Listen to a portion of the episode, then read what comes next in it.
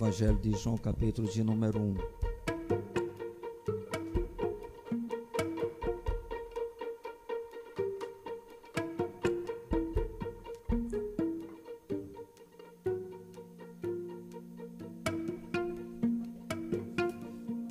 Eu gostaria de fazer a leitura versos de número 1 até o verso de número 5 e depois o verso de número 14. Nós iniciamos o culto dessa noite lendo todo esse texto até o verso 14. E agora, para que a gente possa basear a nossa reflexão, nós queremos fazer a leitura apenas desses versos que nós já citamos. De 1 a 5 diz assim: No princípio era o Verbo, e o Verbo estava com Deus, e o Verbo era Deus. Ele estava no princípio com Deus. Todas as coisas foram feitas por intermédio dele, e sem ele nada do que foi feito se fez. A vida estava nele, e a vida era a luz dos homens a luz resplandece nas trevas e as trevas não prevaleceram contra ela. Verso 14: E o Verbo se fez carne e habitou entre nós, cheio de graça e de verdade, e vimos a sua glória, glória como do unigênito do Pai. Amados irmãos, todo ano no mês de dezembro a gente tem se deparado né, com essa data que tem servido de debates, discussões teológicas. Afinal de contas, alguns insistem em afirmar a necessidade de comemorar o nascimento de Jesus em uma data específica, que na realidade nada tem a ver realmente com a data em que Jesus nasceu,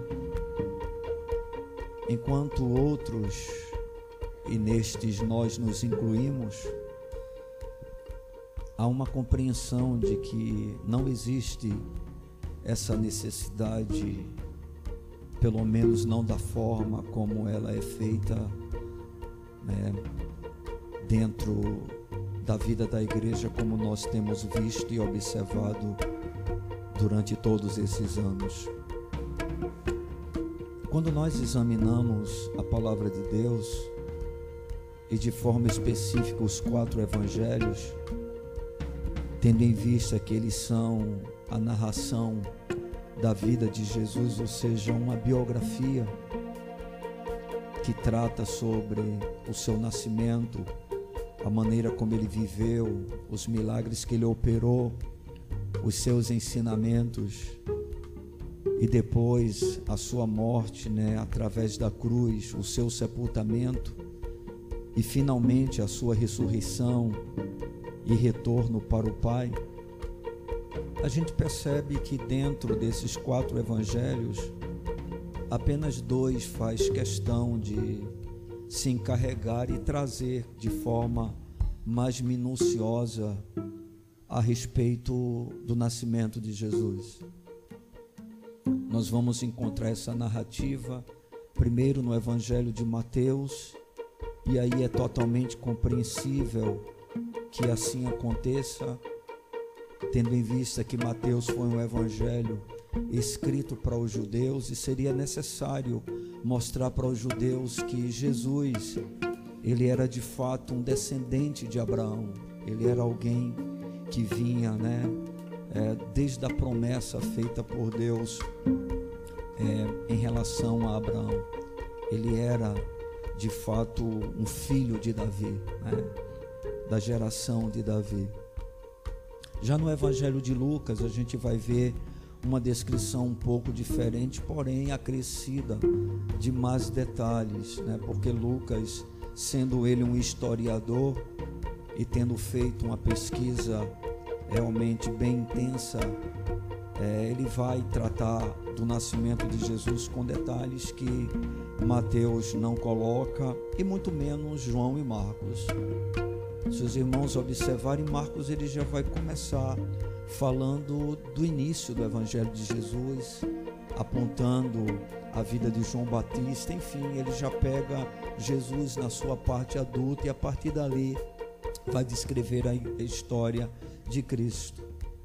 Enquanto João, ele também não dá nenhum dado a respeito desse nascimento, mas fala uma coisa muito importante. Agora observem que diferentemente do nascimento de Jesus, todos os quatro evangelhos, todos eles, sem exceção, vão falar da morte, do sepultamento, da ressurreição, da ascensão de Jesus e da promessa que ele viria outra vez nos buscar para estarmos eternamente com ele. Então são detalhes interessantes que a gente vê dentro da palavra de Deus.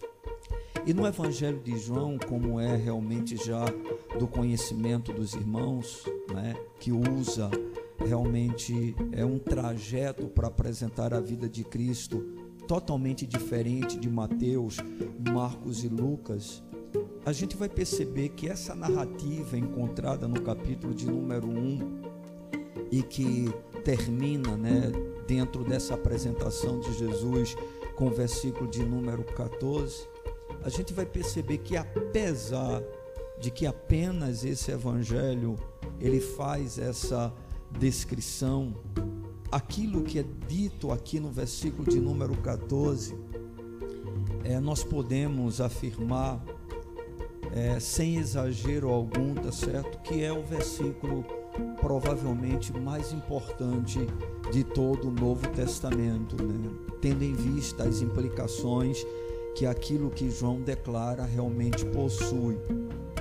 Eu queria que a gente pudesse ler novamente esse texto sagrado, que diz: E o Verbo se fez carne e habitou entre nós, cheio de graça e de verdade e vimos a sua glória, glória como unigênito do Pai.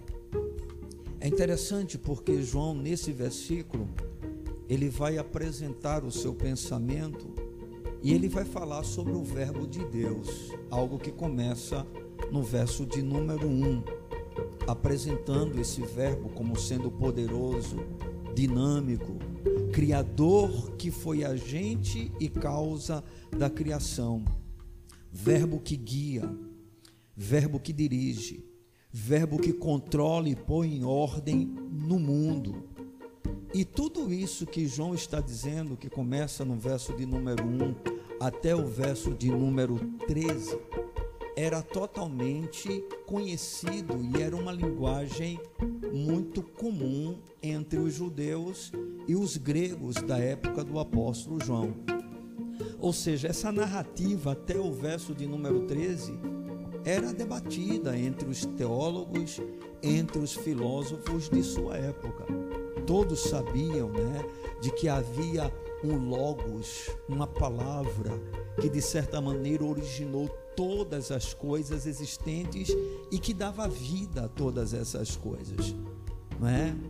Não é de agora, tá certo, que existe uma convicção de uma vida inteligente que é a razão da existência das demais coisas. Porque se nós formos racio, raciocinar, não vai sentido algum algo vir a existir do nada. Isso é incoerente, isso é contra a razão. Dizer que tudo que existe é fruto do nada. Então, essa, esse conceito, essa ideia, não são conceitos, ideias novos, né, promovidos pelos cristãos. Não, os judeus já tinham esse tipo de pensamento, os, os gregos tinham essa forma de ver, não é? Um ser, vamos dizer assim, que criou todas as coisas, que deu a existência a todas as coisas. E isso, com certeza, não era nenhuma novidade para os judeus e para os gregos da época do apóstolo João. Mas uma coisa que é surpreendente é, por parte de João, e que é isso que vai chocar não apenas os judeus, mas também os gregos de sua época, e enfim todo mundo, vai ser a declaração que João faz no versículo de número 14 com grande naturalidade. Ou seja, quando João diz assim: E o Verbo se fez carne e habitou entre nós, cheio de graça e de verdade, e vimos a sua glória, a glória como unigênito do Pai. Agora eu quero voltar mais uma vez com você para os versos de número 1 até o 5, para você entender o que João está realmente querendo dizer. Observe: no princípio era o Verbo, e o Verbo estava com Deus, e o Verbo era Deus ele estava no princípio com Deus, todas as coisas foram feitas por intermédio dele, e sem ele nada do que foi feito se fez. A vida estava nele, e a vida era a luz dos homens. A luz resplandece nas trevas, e as trevas não prevaleceram contra ela. Até aqui, judeus e gregos estavam aplaudindo, judeus e gregos estavam concordando judeus e gregos estavam dizendo sim, de fato, isso é verdadeiro. Conforme já demonstramos, não é? Algo não pode ser criado do nada.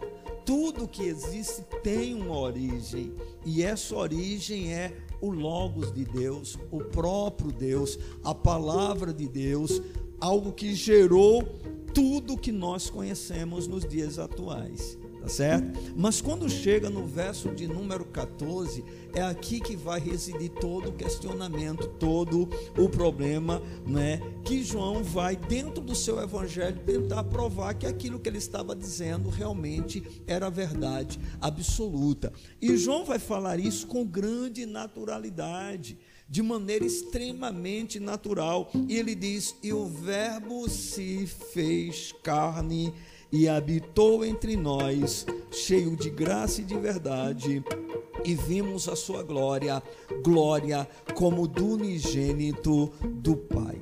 Ou seja, João está dizendo mais ou menos isso. Esse verbo que criou o mundo, essa razão que controla a ordem do mundo, converteu-se em uma pessoa e João disse: Nós o vimos com os nossos próprios olhos nós o contemplamos, né?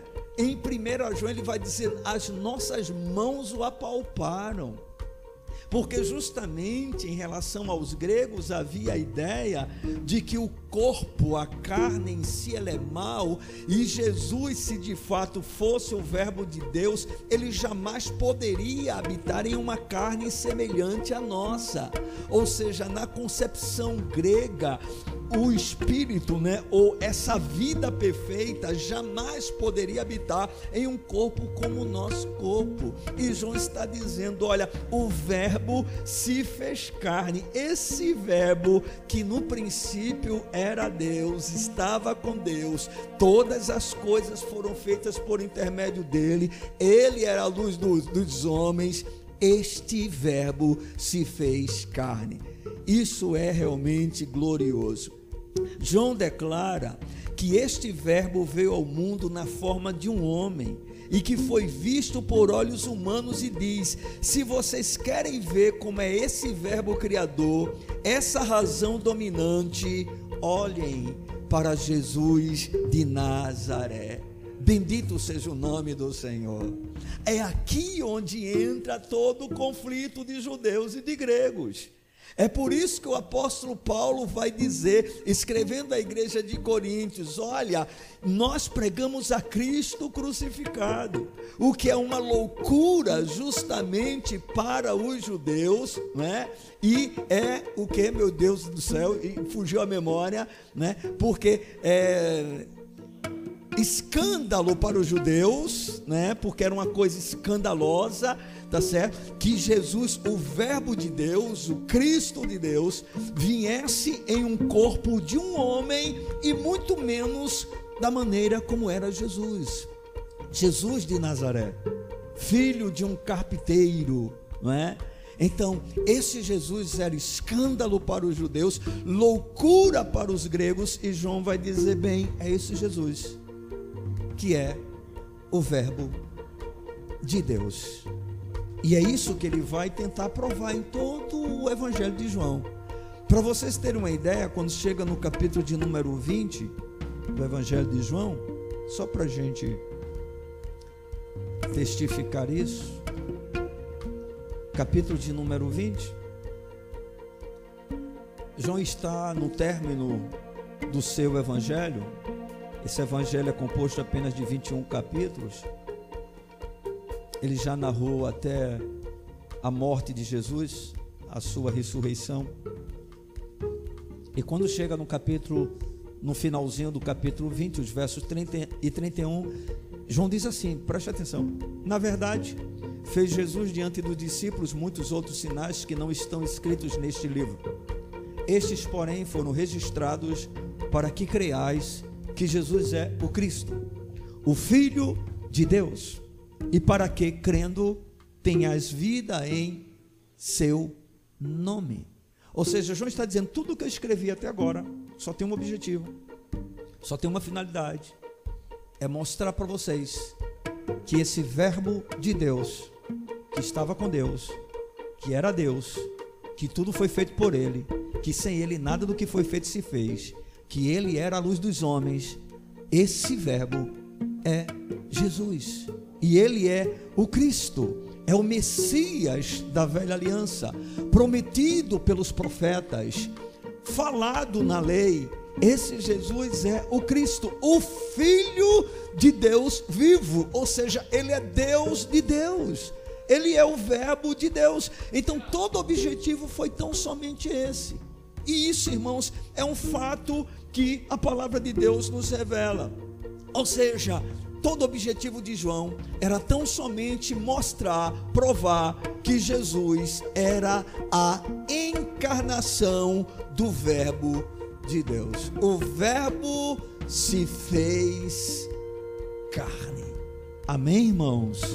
Amados, isso é a realidade apresentada dentro da palavra de Deus. Então, verdadeiramente, Jesus nasceu. Nós sabemos da história. Nós sabemos que ele nasceu em Belém, da Judéia.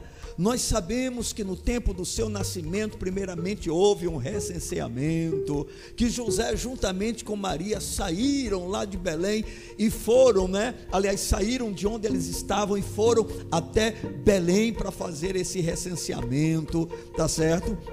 Enfim, irmãos, nós conhecemos, né? sabemos que ele veio de uma virgem, que ele, como diz o credo apostólico, tá certo? Foi concebido por obra do Espírito Santo, né? Tudo isso é um fato, irmãos. Mas a grande questão é o que realmente isso implica?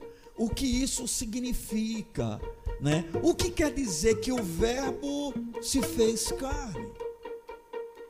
Que o Verbo de Deus veio ao mundo, habitou entre nós.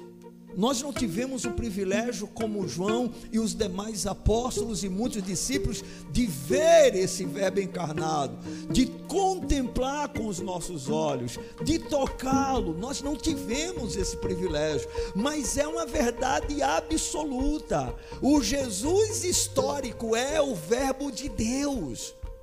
O Jesus conhecido dentro da história, que até ateus reconhecem a sua existência, isso é inegável, é um fato irrefutável. Bem, esse Jesus é realmente o Verbo de Deus e ele encarnou, ele assumiu um corpo semelhante ao nosso.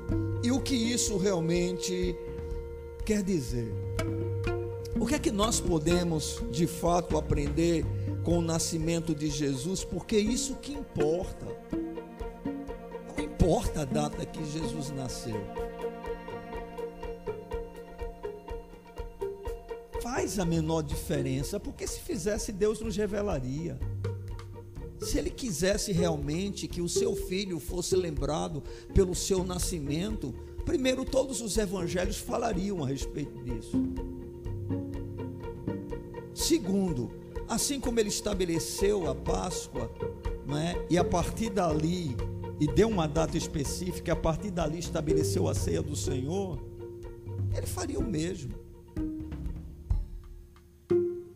deixaria de nos revelar algo que fosse extremamente importante para ser comemorado, para ser celebrado? Não faria o menor sentido. Estão compreendendo? E por que nós estamos dizendo isso? Porque algumas pessoas insistem em afirmar como se nós estivéssemos combatendo né, algo que é algo legítimo e não é. Não é. A celebração, a comemoração desta festa denominada Natal, ela nunca foi conhecida da maneira como hoje é celebrada até os anos, o ano 330 aproximadamente depois de Cristo. E o objetivo da data foi tão somente não é, evangelizar os pagãos para que eles se convertessem ao cristianismo.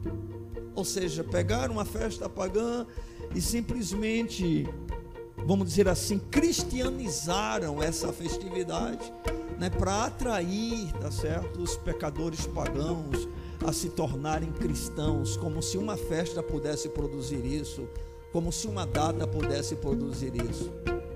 Então, amados, nós de fato temos plena convicção, o Verbo de Deus encarnou em algum ponto da história, né? Eu via um vídeo do Dr. Rodrigo Silva, que é um excelente é, estudioso né, de, de, assim, de coisas antigas né, da, da história, arqueólogo, né, o nome que dá, né? É um excelente arqueólogo, um cara com a mente muito brilhante, extremamente inteligente.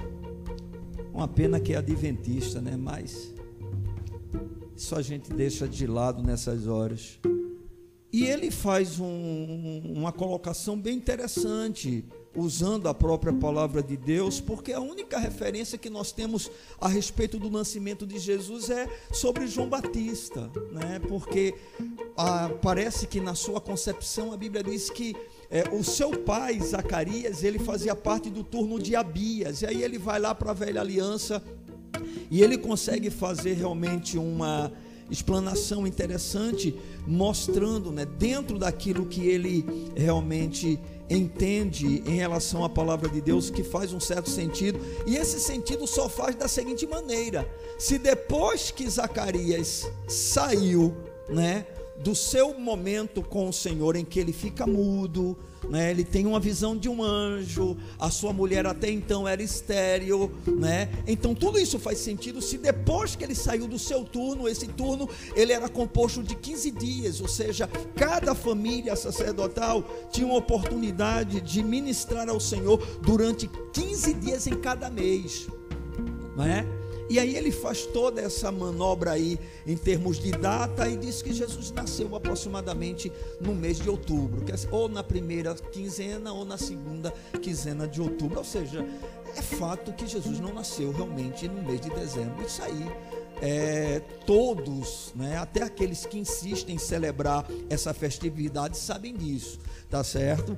E isso não pode ser negado, tá bom? Mas uma coisa é certa: o Verbo encarnou, tá bom? Então não faz diferença se foi em janeiro, se foi em fevereiro, se foi em março, se foi em abril, se foi em maio, não faz nenhuma diferença. A verdade é Jesus encarnou. Ele é a encarnação do verbo de Deus.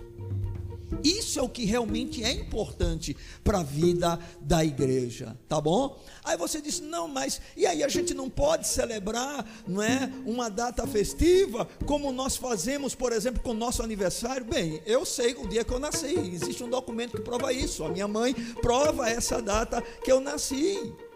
Estão entendendo? E sem falar que isso é um costume puramente do Ocidente. Em alguns lugares, aniversário não é comemorado.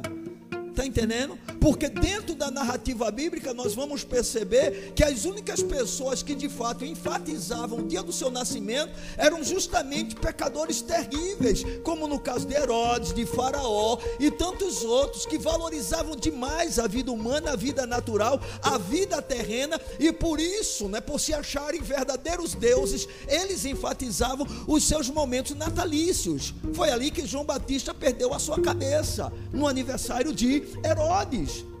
Estão entendendo, irmãos? Então nós ainda temos alguma base para dizer louvado seja Deus, porque em tal dia, de fato, eu cheguei a esse mundo, não é? Em tal dia, tal dia eu nasci, mas não dá para fazer isso em relação à pessoa de Jesus. Então chegar e dizer, veja bem, hoje é Natal, é simplesmente uma mentira. Quando eu digo que no dia 25 de dezembro Jesus nasceu, eu estou mentindo. Eu posso dizer, hoje nós comemoramos a encarnação do Verbo de Deus, ainda que não saibamos a data em que ele realmente encarnou. Então, essa seria a informação verdadeira. Estão entendendo? E aí a gente não teria né, tanta gente né, procedendo da maneira como procede, como se aquilo fosse algo totalmente especial. Irmãos, não existe um dia especial, todos os dias são iguais. Todos os dias. Estão entendendo? Não há diferença entre dia e dia, né? Nós temos uma consideração especial pelo dia do Senhor, porque isso está estabelecido em Sua palavra, tanto na lei como no período da graça. Porque o Senhor, sendo Deus que deve e quer ser adorado, Ele estabeleceu um dia com essa finalidade, de maneira mais específica, mais voltada para Ele. Mas, por exemplo, mesmo assim, eu posso adorá-lo na segunda, eu posso adorá-lo na terça, eu posso adorá-lo na quarta, eu posso adorá-lo na quinta, eu posso adorá-lo na sexta, eu posso adorá-lo no templo, eu posso adorá-lo debaixo de um viaduto, eu posso adorá-lo em uma praça, eu posso adorá-lo em uma escola, eu posso adorá-lo em qualquer lugar em que a igreja está, porque onde estiverem dois ou três reunidos no nome de Jesus, Ele está presente no meio do seu povo. Então, essa é que é a grande questão. Estão compreendendo? Mas nós podemos realmente aprender coisas fantásticas na encarnação do Verbo de Deus. E é isso que realmente importa para nós. E é sobre isso que nós gostaríamos justamente de tratar nessa noite. Tá bom? Quando nós observamos a encarnação de Jesus ou do Verbo de Deus na pessoa de Cristo, basicamente nós podemos aprender que em sua infinita bondade, Jesus ele veio para fazer uma única coisa. Provavelmente, se a gente perguntar para a igreja, a igreja vai dizer de uma forma mais simples, e eu concordo, porque a Bíblia diz isso, que Jesus veio buscar e salvar pecadores, e Paulo disse dos quais eu sou principal. Essa foi a razão. O Verbo encarnou, o Verbo se fez carne habitou entre nós para buscar eu e você. Mas isso implica em uma permuta, em uma troca. E é isso que nós precisamos compreender. Para nós irmos até Deus, foi necessário que, primeiramente, Jesus viesse até nós. Ou seja, o próprio Deus veio ao homem. Glorificado seja o Senhor. Irmão, nós somos miseráveis pecadores. Mas como esse Deus nos ama. E como Ele é bondoso. Merecemos a condenação eterna. Merecemos o derramar da sua ira. Merecemos um sofrimento simplesmente incalculável. Mas Ele veio fazer uma permuta conosco. E é sobre isso que eu gostaria de compartilhar. E a primeira coisa importante na encarnação de Jesus, que eu gostaria de apresentar para os irmãos, é que ele recebeu nessa permuta que ele veio fazer conosco, ele recebeu a nossa pobreza e nos transferiu as suas riquezas. Ele se fez pobre para que nós nos tornássemos ricos. Abram por gentileza comigo a segunda epístola escrita pelo apóstolo Paulo, no capítulo de número 8, versículo de número 9. E vejam que declaração magnífica feita pelo apóstolo. 2 Coríntios capítulo 8, versículo de número 9. 2 Coríntios capítulo 8, versículo de número 9. Observe o que, é que diz Paulo. Pois conheceis a graça de nosso Senhor Jesus Cristo, que, sendo rico, se fez pobre por amor de vós, para que, pela sua pobreza, vos tornasses ricos. Aleluia! Bendito seja o nome do Senhor.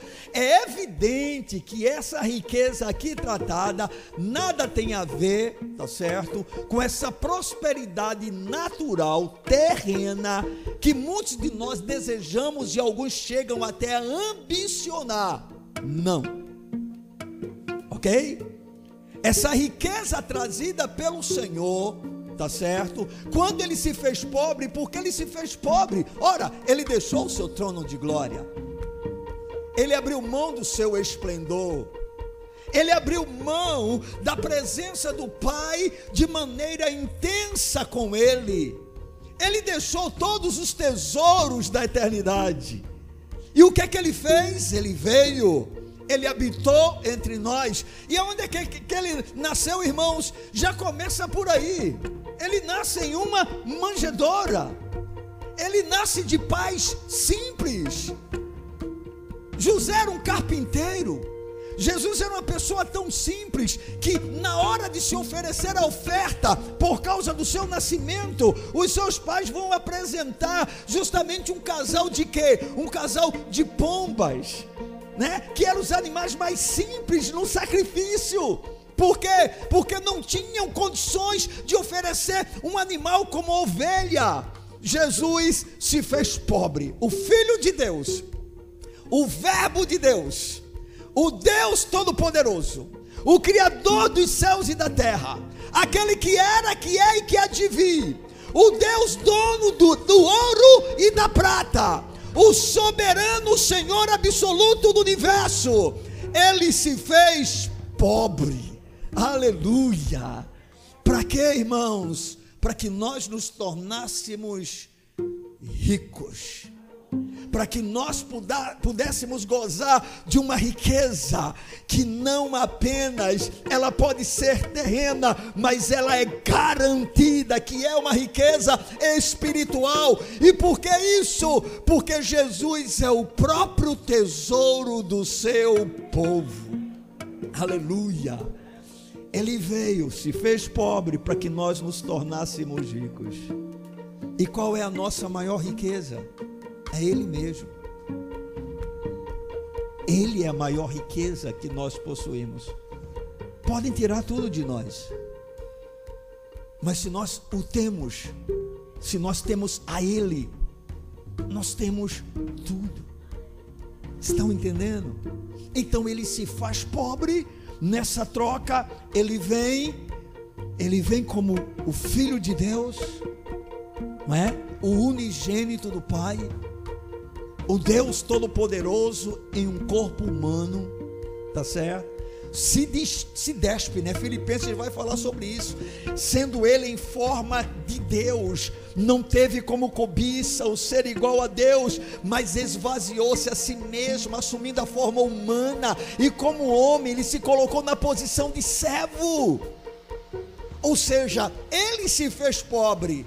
Nessa troca, Jesus tomou a nossa pobreza para que nós pudéssemos ser ricos, para que nós pudéssemos ter as riquezas dele, porque anteriormente nós não possuíamos, nós não tínhamos como desfrutar delas. Então Jesus, ele recebeu a nossa pobreza na encarnação e nos transferiu as suas riquezas. Uma outra coisa importante nessa encarnação no nascimento de Cristo, que nós podemos aprender nessa noite, é que Ele levou sobre si as nossas fraquezas e nos fortaleceu com o seu poder. Então, primeiro, Ele recebe a nossa pobreza e nos transfere as suas riquezas. Segundo, ele leva sobre si as nossas fraquezas e nos fortalece com o seu poder. 2 Coríntios, capítulo de número 13,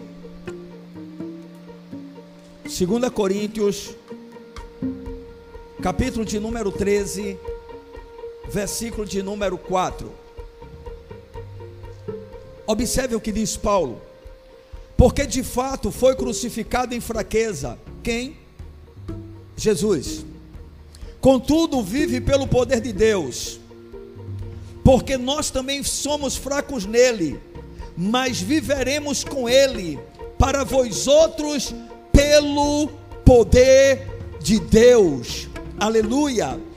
Então esse Jesus, tá certo? Nessa encarnação, ele veio para nos substituir. OK? Porque nós não poderíamos nos achegar a Deus através de nós mesmos. Então ele precisava assumir o nosso lugar. Ele precisava tomar o nosso lugar. Ele precisava fazer uma troca conosco. É por isso que quando você olha para aquela cruz, você pode se ver. Porque ele tomou o teu lugar. Você compreende? Foi uma troca. Quem deveria estar nela, como diz Bira o tempo todo, éramos nós. Nós é que deveríamos sofrer a justa ira de Deus, o justo castigo de Deus. Nós deveríamos experimentar a morte eterna, mas alguém tomou o nosso lugar. Algo que já era evidenciado na velha aliança. Porque anualmente, por causa do pecado da nação, o que é que acontecia? um cordeiro era sacrificado. Com qual propósito? Tomar o lugar daquele que era culpado, para que a ira de Deus fosse aplacada, para que Deus pudesse perdoar os pecados. Ou seja, irmãos, a encarnação de Jesus faz com que Jesus tome o nosso lugar, primeiramente na nossa pobreza, para nos dar as suas riquezas. Segundo, nas nossas fraquezas, para nos dar o seu poder.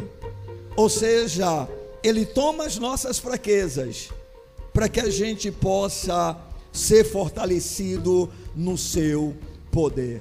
Eu volto mais uma vez para o texto de 2 Coríntios, capítulo 13, versículo de número 4, para ler com você com mais calma. Observem por gentileza, porque de fato Jesus foi crucificado em fraqueza. Em fraqueza por quê?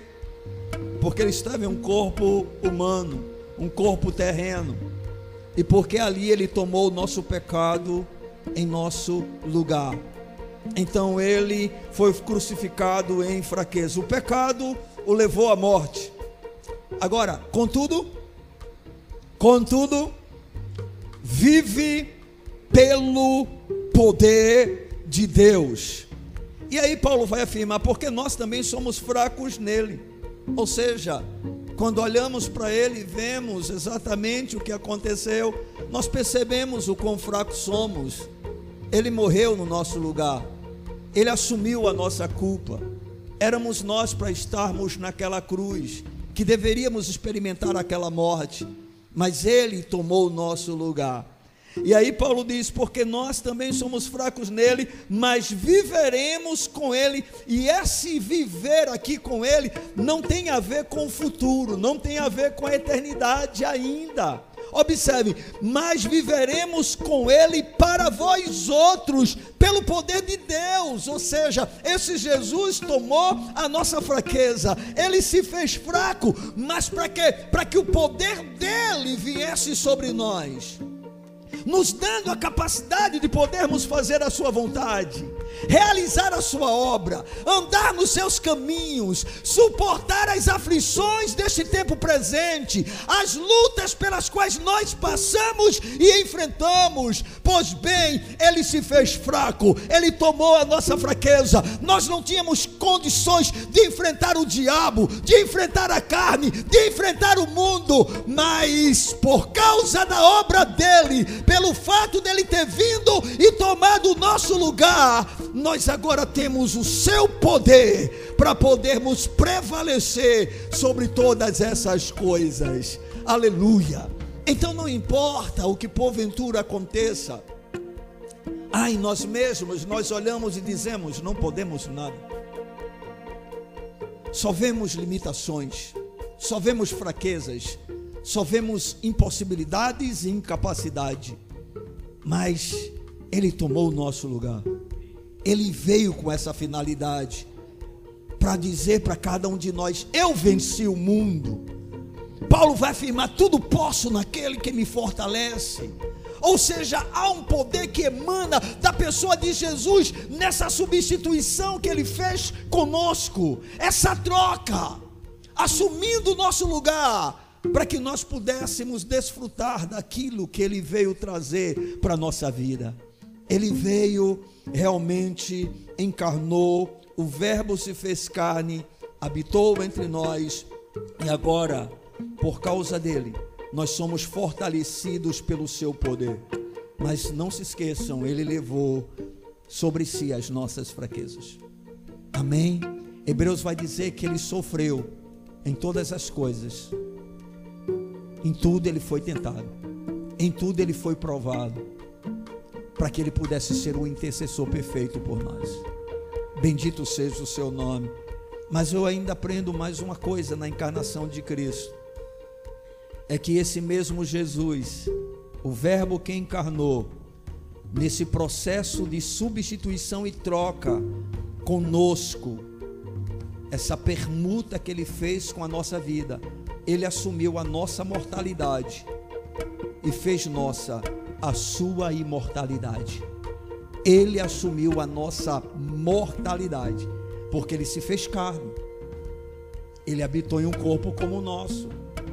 Mas para que ele fez isso? Para que a sua imortalidade se tornasse nossa. Evangelho de João, no capítulo de número 10, os versos 10 e 11. João está fazendo uma comparação entre os impostores que existiam na época de Jesus como mestres como guias do rebanho de Deus e a própria pessoa de Jesus, e ele vai relatar as palavras do próprio Cristo. Jesus diz assim: o ladrão, capítulo 10, versos 10 e 11. O ladrão vem somente para roubar, matar e destruir.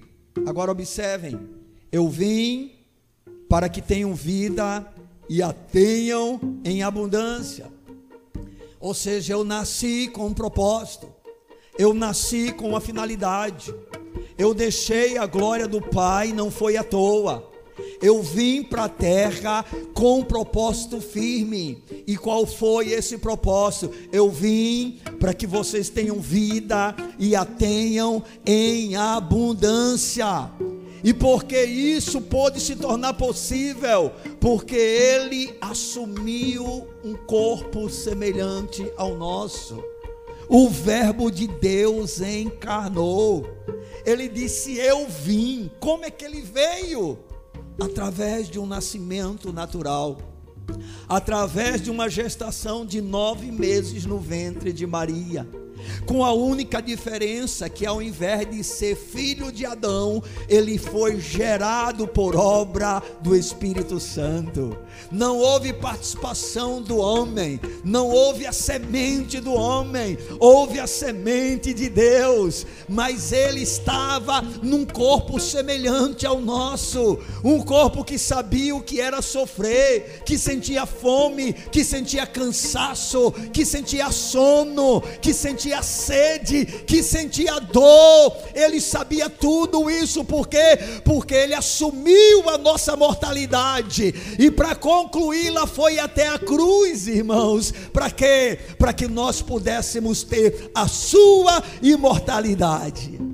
E aí no mesmo capítulo, e no versículo seguinte do Evangelho de João, capítulo 10, depois que Jesus diz: Eu vim para que tenham vida e a tenham em abundância, Jesus diz: Eu sou o bom pastor.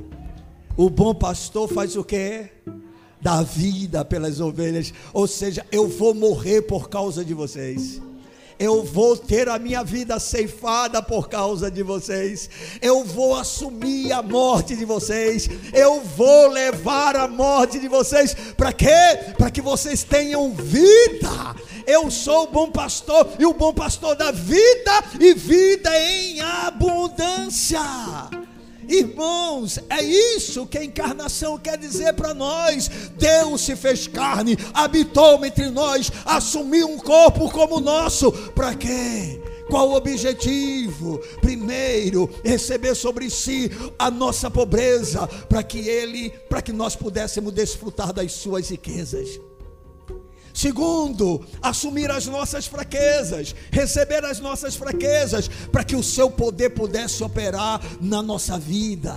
Terceiro, ele leva, irmãos, a nossa mortalidade, assume a nossa mortalidade, para que a gente possa ser imortal. Em verdade, em verdade eu vos digo, que todo aquele que ouve a minha palavra e crê naquele que me enviou, tem a vida eterna não entrará em juízo, em condenação, porque ele passou da morte para a vida. Porque Deus amou o mundo de tal maneira que deu o seu Filho unigênito, como isso começou no processo de encarnação. Deus deu o Filho ao mundo, para quê? Para que todo aquele que nele crê não pereça, mas tenha a vida eterna. Por quê? Porque Ele morreu para você viver eternamente. O Filho de Deus precisou morrer e Ele o fez por sua causa, por minha causa. Ele tomou o nosso lugar. Aleluia. Ele se fez pecado por nós para que nós pudéssemos viver eternamente. Irmãos, o livro de Efésios fala que nós estávamos mortos, todos nós, nos nossos delitos e pecados. O salário do pecado, falou Paulo aos Romanos, o salário do pecado é a morte. Mas o dom gratuito de Deus é a vida eterna em Cristo Jesus. Mas é gratuito para mim, para você, mas custou um preço extremamente elevado para, para Jesus.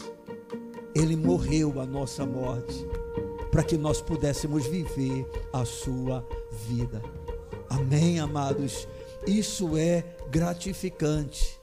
Sabermos que de fato o Verbo se tornou carne, habitou entre nós, e tudo isso por um ato de amor do Pai, para que houvesse uma substituição e assim nós pudéssemos desfrutar desses benefícios que a vida de Jesus nos trouxe.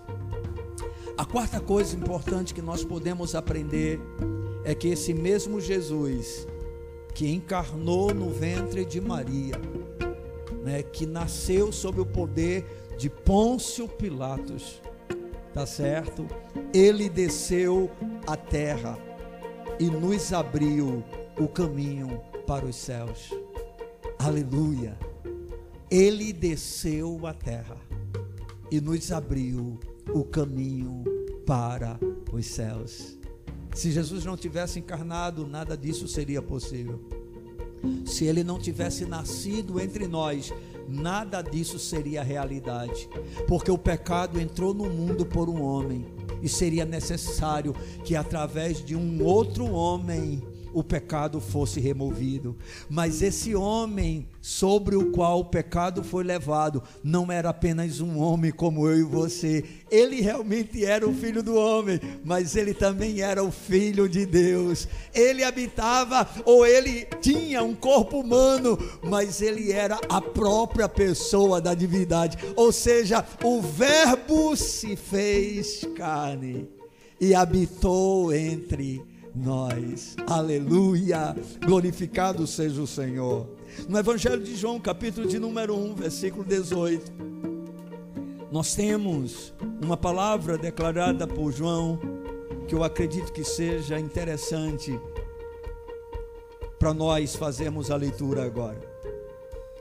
João diz assim: Ninguém jamais viu a Deus, o Deus unigênito que está no seio do Pai é quem o revelou. Aleluia. João está falando do Deus Pai.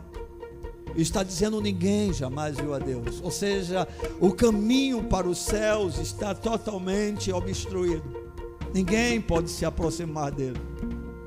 Há um abismo que separa o homem de Deus. E esse abismo se chama pecado. Mas eu quero lhe dar uma boa notícia. Há uma ponte. Aleluia. Há um grande viaduto Amém.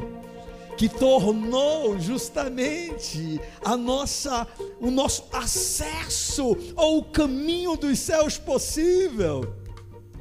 Não haveria possibilidade de nós nos achegarmos a Deus, nós não teríamos nenhuma condição de chegarmos aos céus. Mas aí João diz: ninguém jamais viu a Deus, o Deus unigênito, o Verbo encarnado, o Verbo que desceu dos céus, este mesmo que está no seio do Pai, é quem o revelou.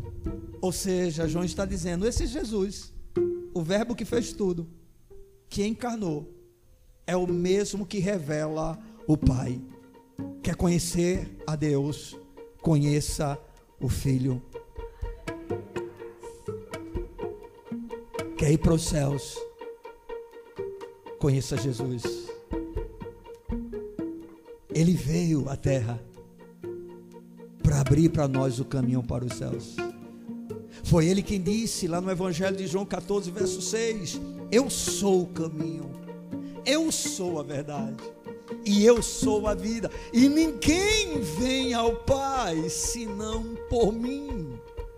Ou seja, se eu não tivesse vindo, se eu não tivesse encarnado, se eu não tivesse descido, se eu não tivesse vindo do Pai, se eu não tivesse abandonado a minha glória, se eu não tivesse entrado na terra, se eu não tivesse habitado em um corpo humano, vocês não poderiam retornar para o Pai, vocês não teriam como viver eternamente com Deus, mas eu vim. Aleluia! E eu sou esse caminho que leva vocês de volta. Aleluia.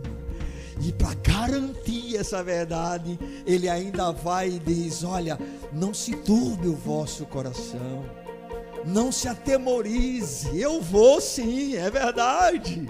A morte não vai poder me deter, porque eu sou a ressurreição e a vida. Mas eu quero dizer uma coisa para vocês: eu vou preparar um lugar, e mais do que isso, eu virei outra vez e levarei vocês para mim mesmo. Para quê? Para que aonde eu estiver vocês estejam também. Bendito seja o nome do Senhor. Ele veio à terra. Ele veio e tomou o nosso lugar aqui na terra, para que nós pudéssemos entrar nos céus. Se hoje temos qualquer esperança em relação à eternidade, devemos ao fato de que o Verbo se tornou homem, que o Verbo encarnou e essa pessoa encarnada, esse verbo encarnado, nada mais é do que Jesus de Nazaré, o Filho de Deus. Amém, irmãos? Não é mais o Jesus da manjedoura, irmãos. Ele hoje está sentado à direita de Deus. Não é mais o Jesus do presépio. Tudo isso é ilusão é mais o Jesus da árvore de Natal. Na realidade, isso nunca existiu. Da troca de presentes, né? que é uma outra irregularidade. Quando os magos chegaram até Jesus, Jesus não estava mais na manjedoura, irmãos. A maior prova disso é que depois Herodes vai mandar matar crianças de dois anos para baixo. Ou seja, quando eles chegaram, Jesus não estava mais lá naquele lugar. Hoje ele está vivo. Aleluia. E ele reina pelos séculos dos séculos. Estão compreendendo? Ele desceu à terra e nos abriu para o caminho para os céus. E por fim, amados, dentro daquilo que nós queremos apresentar nessa noite. Esse Verbo que encarnou no ventre de Maria, que nasceu debaixo do governo de Pôncio Pilatos. Ele se fez o filho do homem para que nós nos tornássemos filhos de Deus. Ele se fez filho do homem para que nós nos tornássemos filhos de Deus. É interessante porque Lucas ele vai abordar a genealogia de Jesus partindo de José. E é em Lucas que você vai ouvir a expressão com mais frequência, o filho do homem. Qual o objetivo? Mostrar que Jesus não era apenas Deus verdadeiro, mas era também homem verdadeiro. Aleluia. Nós podemos dizer sem nenhuma sombra de errar: Jesus é 100% homem e 100% Deus. Tremendo isso. Na nossa mente, difícil de compreender. Como é que o Deus Todo-Poderoso habita em um corpo humano? Eu posso lhe responder por quê? Porque Ele é Deus. Tudo é possível para Ele. Aleluia.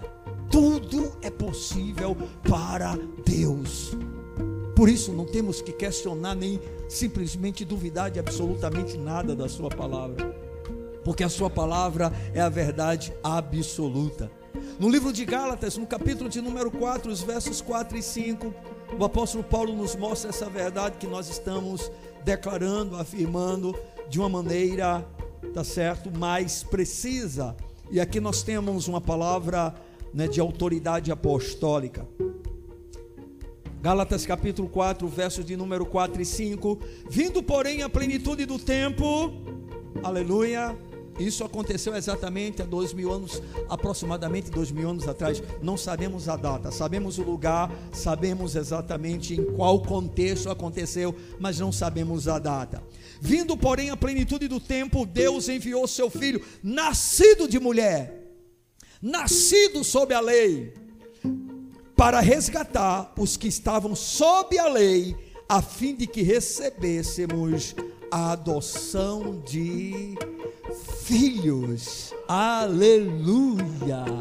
Então, queridos, ele se fez filho do homem, nasceu de um ventre de uma mulher, padeceu as mesmas coisas que nós padecemos, com qual finalidade? nos tornarmos filhos de Deus. Uma das coisas mais preciosas na Bíblia é afirmar que quando Jesus vem, ele é unigênito. Amém? O unigênito do Pai.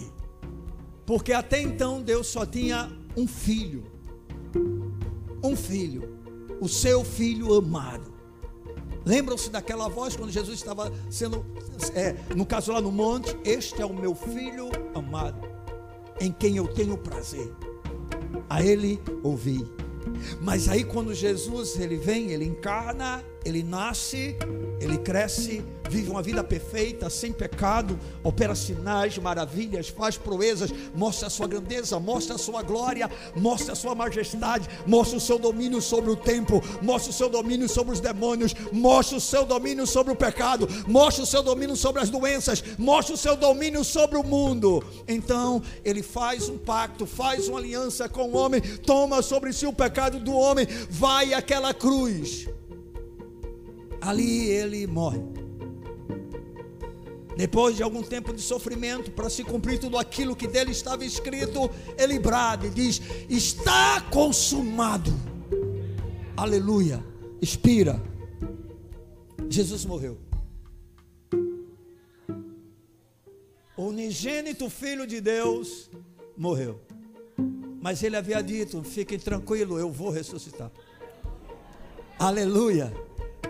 Os discípulos não entenderam muito bem isso, para eles era uma loucura.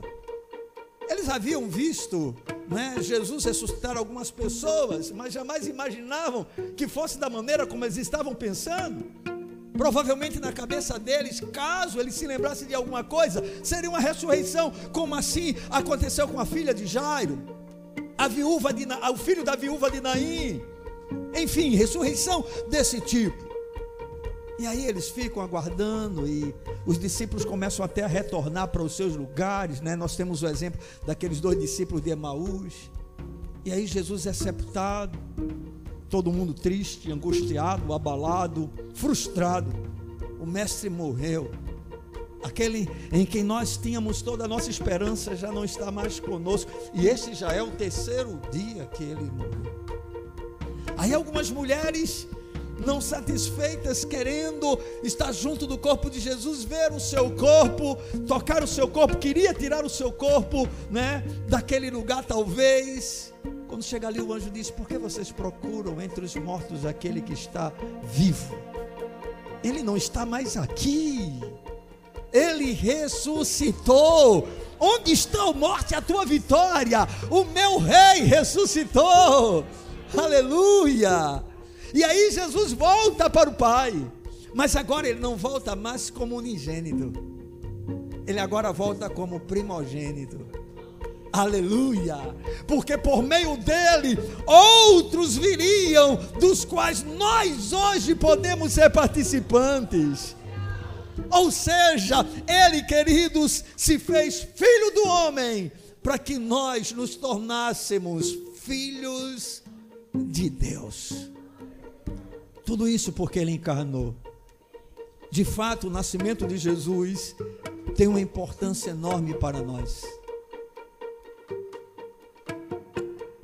Na verdade, tudo aquilo que pregamos sobre ele, falamos porque um dia ele veio, porque um dia ele esteve conosco, porque um dia ele habitou entre nós. Mas amados, de nada adianta celebrar o nascimento do Filho de Deus, do Cristo, do Verbo que encarnou, se porventura a experiência dessas verdades que nós estamos apresentando não for vivenciada por nós. De nada adianta. Você pode até comemorar todo dia, faz nenhum sentido.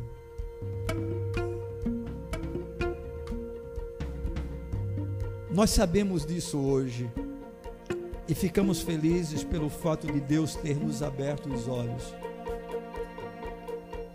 Mas entendamos uma coisa: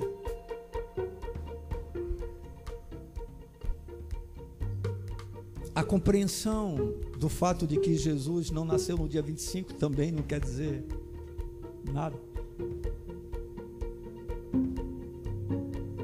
Ou seja, tanto aqueles que comemoram como aqueles que não comemoram. O nascimento de Cristo para essas pessoas pode não significar absolutamente nada, a não ser um marco na história ou um evento de religiosidade. Não é isso que acontece. Quantas pessoas nas igrejas que se comemora esta data, aí no dia de Natal bota a melhor roupa, pode faltar todo o culto no ano, mas tem que estar lá no culto de Natal para comemorar o nascimento de Jesus. Mas a preocupação não está com o que realmente o Filho de Deus representa. Não há uma compreensão do que isso realmente significa. Contrário, é apenas mais uma festividade. Irmão, nós gostamos de festa.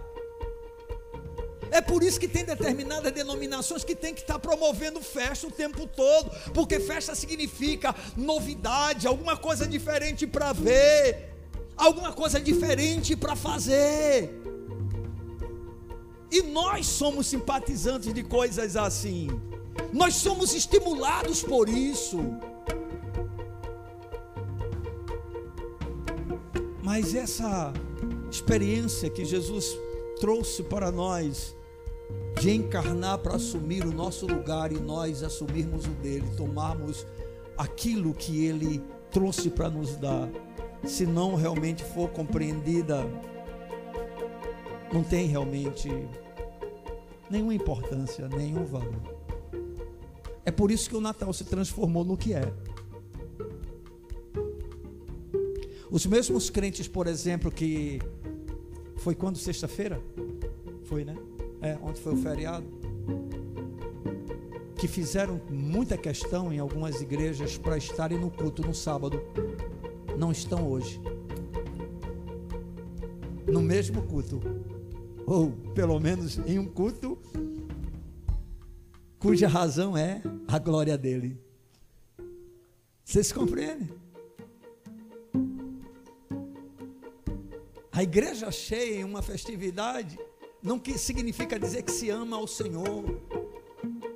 Não significa dizer que se teme a Deus, que se adora a Deus, irmão. É festa.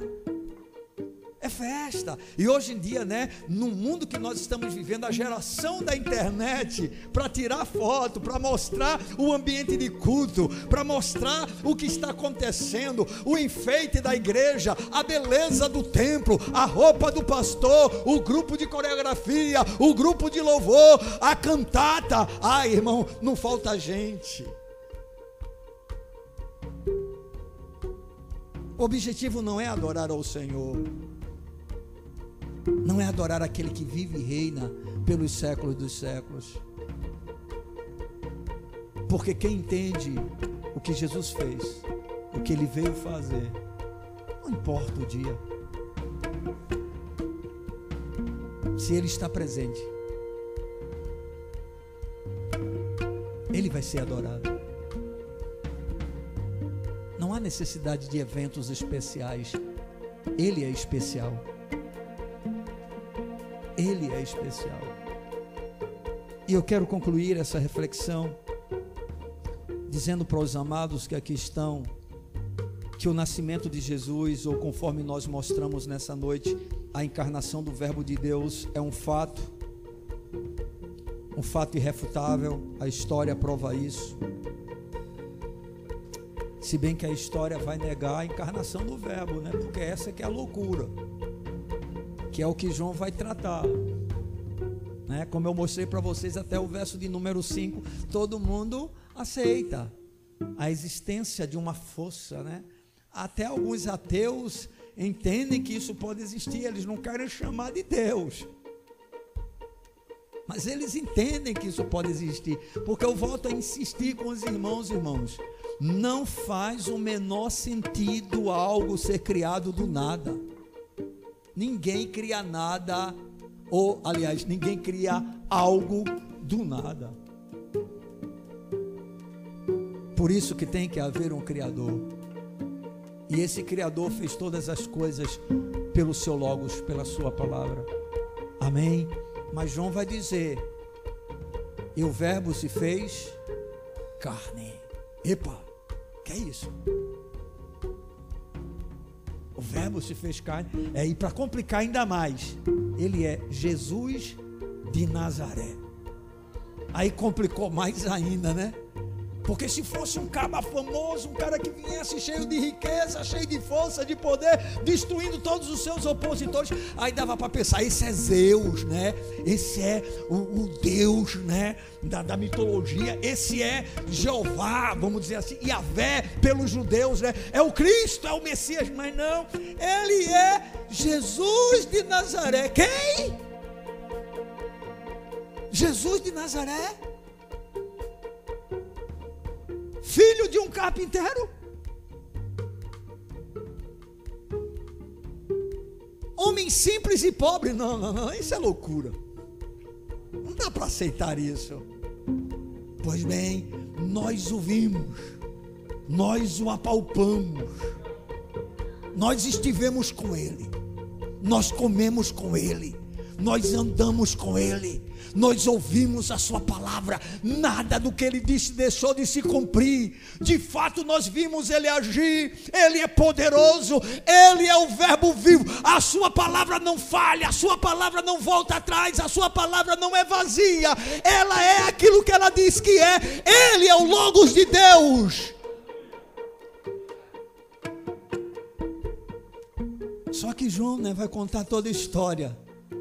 E para complicar ainda mais, esse Logos, o Verbo de Deus, se como filho de um carpinteiro já seria difícil aceitar, vai morrer como um malfeitor, como um maldito de Deus. E aí as pessoas não conseguem compreender porque isso ocorreu, porque ele ali estava no nosso lugar. Ele levou a nossa morte para que nós tivéssemos a sua vida. Aí não entra, mas foi a única maneira que no plano de Deus, em sua soberania, ele encontrou, né, ou ele fez, para que nós pudéssemos voltar para o Pai. Bendito seja o nome do Senhor. Esse dia realmente, ou a encarnação do Verbo, queridos, não pode ser tratado com descaso por nenhum cristão. Nós não podemos desprezar isso. Tá certo? No entanto, bem mais importante do que comemorar ou deixar de comemorar esse nascimento em um dia especial é desfrutar, conforme nós já demonstramos, dos efeitos desta troca, desta permuta, desta substituição que ele fez conosco. E isso, na praticidade da nossa vida, vai nos levar a honrá-lo em todos os nossos pensamentos, palavras e atitudes, e não apenas em uma festividade que passa rapidamente e cujo grande objetivo, na maioria das vezes, é comer e beber. Porque é nisso que tem se resumido o Natal dos nossos dias. Os mesmos crentes que comemoram muitas vezes com tanta alegria são os mesmos que vivem a vida sem compromisso com Deus, que não têm prazer em Deus, que não amam a Sua presença, que não amam a adoração do Seu nome, que tratam ou usam o Seu nome em vão. Por isso, irmãos, nós precisamos a cada dia estar cada vez mais seguros da obra perfeita realizada por Jesus. E que a sua obra ela começa desde o momento da sua concepção, nascimento, até a sua ressurreição e volta para o Pai. E com detalhe, nessa obra ainda não foi inteiramente concretizada. A obra da salvação sim. Mas ele ainda virá voltar, ele virá outra vez para nos levar para si mesmo. Amém? Então que o Senhor nos ajude, não é? Porque são dias difíceis. Eu vi um pregador reformado dizer uma coisa que eu disse, poxa vida, eu tenho até uma certa admiração por algumas das suas mensagens, mas começo a observar a soberba do seu coração. Ele chega ao ponto de dizer que quem não comemora o Natal é tolo e hipócrita. Aí eu fiquei pensando, bem, então Paulo estava incluso nisso, Pedro e os demais apóstolos, todos os pais da igreja primitiva, a maioria dos puritanos, reformadores como Charles Spurgeon. E aí eu fico pensando, né, como essas pessoas começam a se achar detentoras da verdade ao ponto de falar com desprezo daqueles que creem de maneira diferente e que têm um conceito diferente, totalmente fundamentado na palavra de Deus. Porque, amados irmãos, qualquer pessoa sóbria, não é? Que tem um mínimo de conhecimento das escrituras sagradas e da história da igreja, vai chegar à conclusão, tá certo? Que essa festividade ela foi implantada né, de uma maneira sem ser bíblica, foi acrescentada. Está entendendo? Muitos destes que hoje, por exemplo, dizem: não, nós não podemos fazer determinadas coisas para ganhar o mundo, não conseguem entender que essa foi uma estratégia da própria época para ganhar o mundo com uma igreja já corrompida, porque naquele momento a igreja já estava corrompida pelo Império Romano.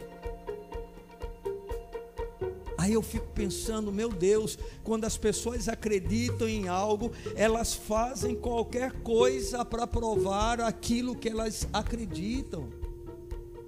Que coisa impressionante. Está entendendo? Porque tudo bem, você quer comemorar, é um direito seu. Você quer fazer, faça. Faça. Quer fazer ceia, faça. Quer fazer, né, botar luzes na sua casa, coloque. Está entendendo? Quer fazer cantata? Faça. Quer fazer um culto especial para isso? Faça. Está entendendo? Mas chamar quem não comemora de tolo e hipócrita quer dizer é muita presunção, sabe? eu acho que o conhecimento de algumas pessoas incha de tal maneira né, que essas pessoas começam a acreditar que realmente a palavra delas é palavra de Deus. Porque nesse caso falta respeito, falta consideração por irmãos. Vamos supor que nós sejamos os mais fracos na fé né? Porque não guardamos dias, porque não guardamos datas especiais, porque nessa obra aqui não se comemora Páscoa, porque se eu tiver que comemorar Páscoa, eu tenho que comemorar tabernáculo, eu tenho que comemorar Pentecostes. Eu não sou judeu, eu sou um brasileiro salvo pela graça de Deus, introduzido na família de Deus por meio de Cristo. Eu sou israelita por adoção, mediante a fé de Abraão, irmãos. Eu não sou judeu. É por isso que aqui a gente não tem menorá, não tem arca, não tem nada disso, porque nós somos cristãos, estamos no período da graça. Não temos necessidade de nada dessas coisas. E aí, esses mesmos que reprovam determinadas coisas, Aí usam um artifício como se o dia 25 fosse um dia sagrado, fosse um dia santo, fosse um dia, vamos dizer assim, bem, eu, eu tenho que concordar com isso. Porque afinal de contas eu estou comemorando o nascimento de Jesus. Tá bom, e se eu quiser comemorar hoje? E se eu quiser comemorar no próximo domingo com a ceia? Pelo amor de Deus, a hora que eu quiser, eu falo do nascimento de Jesus. A hora que eu quiser, eu mostro que o Verbo encarnou. A hora que eu quiser, eu posso dizer com toda certeza: Ele nasceu, Ele veio. Não preciso de um dia especial. Não preciso de uma data específica para isso. Não. Eu sei que Ele veio. E mais do que isso, eu sei que Ele está vivo. E Ele está entre nós, irmão. Eu posso até ser tolo e hipócrita, mas eu sei que Jesus está comigo. Amém. Que o Senhor nos ajude, nos dê graça para podermos lidar com um tempo tão difícil, irmãos. Porque são coisas dessa natureza que produzem ainda mais rivalidade, sabe, entre os irmãos. Inclusive, eu quero dizer para você que tem o pensamento que eu tenho, tá certo? Não combata ferrenhamente quem pensa de forma diferente. Não combata, não entre nesse jogo do diabo. Está entendendo? Porque muitas pessoas fazem determinadas coisas por uma ignorância ou pelo conhecimento que elas receberam a respeito disso.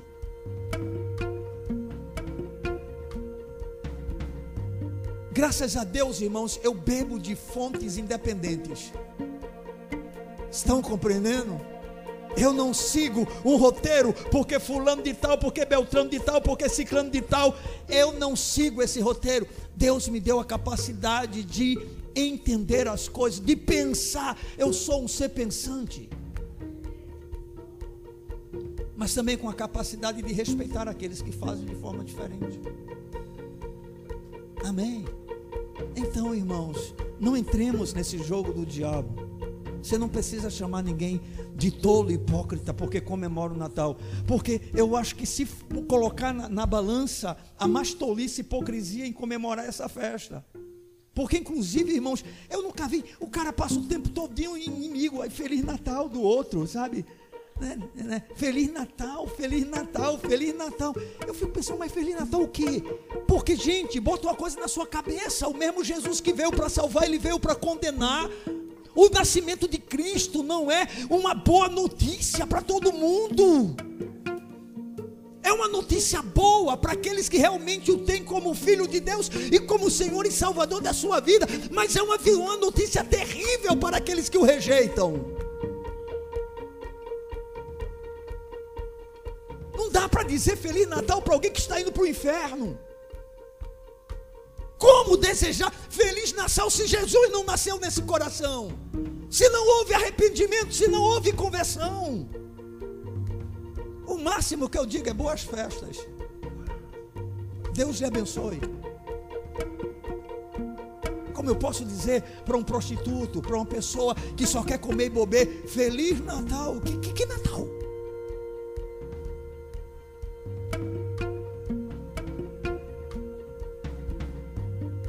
Precisamos, irmãos, ter essa consciência. Amém? E que Deus nos ajude, porque parece que à medida que o tempo passa, a coisa está ficando cada vez mais complicada. E eu acho que eu entendo o porquê. Irmãos, por incrível que pareça, a única coisa que vai unir a verdadeira igreja se chama perseguição.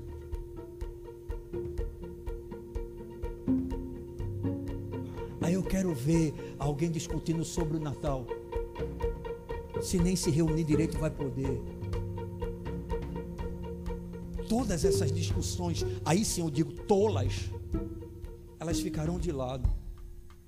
Porque o que vai valer mesmo, meu irmão, é a convicção do coração. Jesus é o Senhor da minha vida. Eu não vou negá-lo. Você vai dar graças a Deus num período, se a gente passar, né? Eu não sei, eu acho que alguns de nós não passaremos. Eu espero não.